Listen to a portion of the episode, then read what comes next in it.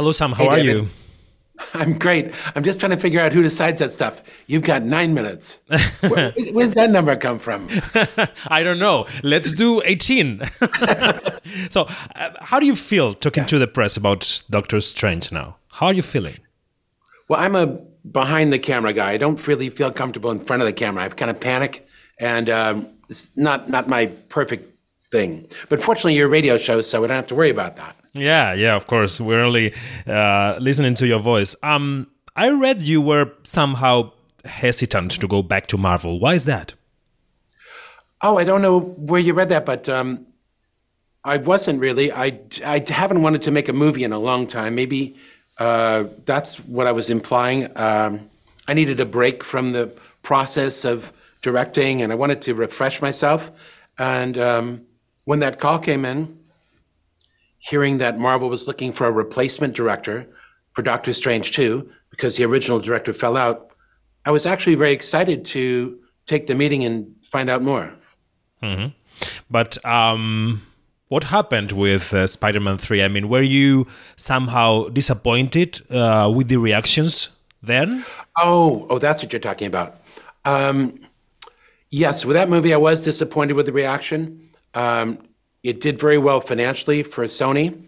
It was their uh, highest grossing movie in their history at that time. But I was disappointed with my own work on it.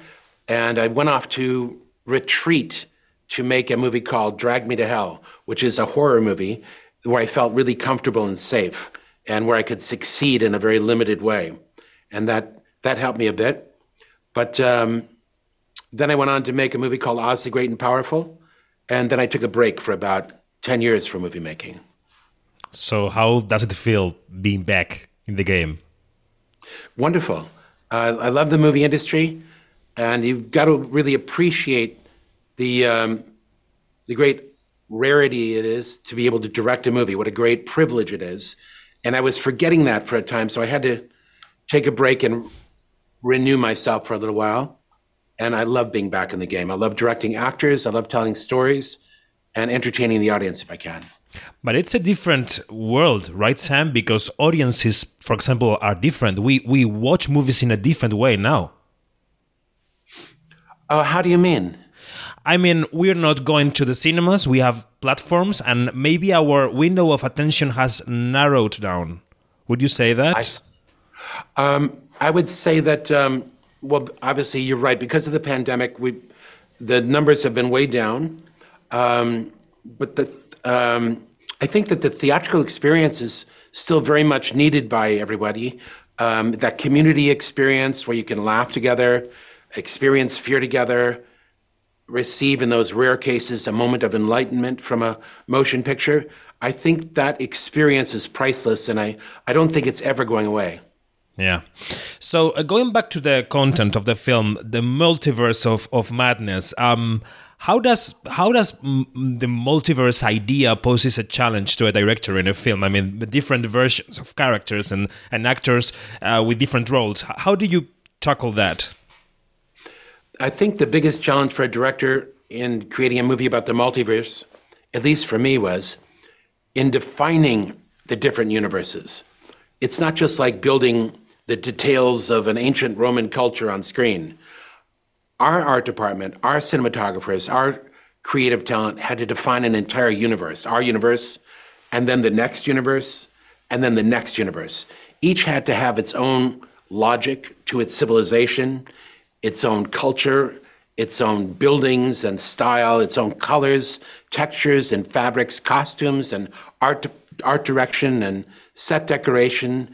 Um, it was a tremendous building job creatively for all the different artistic talents on the picture. I would say that was the largest and most difficult challenge for the picture. And what about getting on a boat in which every actor already knows their character? They have been embodying them for, for years in, in some cases. How do you, I mean, how do you take that into your own fabric and work? And how do you do that with an actor like Benedict, for example? Uh, great question. That that was a um, could have been a challenge, but I used it to stand on his shoulders. Um, he brought all of that with him so we could go from there. It wasn't about, I mean, I knew that my job wasn't to tell him who his character was. He had been playing it for seven different movies. My job was to recognize who his characters were, what, who his character was, what his, that character's flaws were, what would be an interesting conflict to put in that character's path so that he might come up against it. Conflict is the basis of drama, after all. Mm-hmm. But if you recognize his flaw and you put that challenge in front of him, you get a really interesting conflict and a really interesting drama because of it. So my job was more or less constructing scenarios of that nature, understanding that I should use what he knew and take it to the next level. Mm-hmm. Everyone is saying that this movie is like a central piece for the Marvel plans in Phase 4, like the door between two different worlds. I mean, how does it feel directing a movie that is like the centerpiece of a big diagram, like having in account the past and the future? I'm, I feel um, very excited to have uh, to have played a part in it. I'm honored that uh, Disney and Marvel chose me to be the director, hmm. and I'm trying to uh, be aware of all the fans' expectations and you know not let them down for um, such an important bridging piece, mm-hmm. as you put it. Mm-hmm. And um, I'm hoping that that I've delivered the goods for them and that they'll enjoy the experience. Did you have to study to watch many films, many Marvel films for this? You know, when I took the job, I had only seen like six Marvel movies. Okay. Um, but once I took this job, I studied a certain number of those movies that had impact on this story, like the films with Wanda Maximoff's character or the pieces with Doctor Strange. Um, and I had to know about the Marvel Universe. What effects did Thanos, a major villain in the previous the Avengers films, have on the universe? So, a strange eclectic mix of scenes and movies leading me to a point of enlightenment so I could continue to tell this story. And now that you're somehow a scholar in Marvel, in the Marvel Cinematic Universe, why do you think this franchise has impacted so much in popular culture in the in the last decade, Sam? Um, well, for starters, they had a, a readership for generations, probably 40, 50 years. Um, so there were stories built up that kids had read, and those kids had become fathers and mothers, and they had raised children who had also read those comics. And yet there weren't movies being made of these stories of heroes for some reason. They weren't the stuff of the movies. I guess the studios didn't think that they were popular or would be popular. But uh, maybe that generation grew up who read those books and loved those comic books and they became the filmmakers like myself and the studio heads like Kevin Feige, and they finally all realized, hey, let's make the comic books. Yeah. They're so great, you know. And um, maybe it's as simple as that. Yeah, I think we have time for for one more. Um, how do you feel uh, in terms of expectations uh, about your your job and about all the Easter eggs people are waiting for? Um, well, I'm trying not to focus on my own involvement in it so much. I'm more focused on the story and the experience for the audience.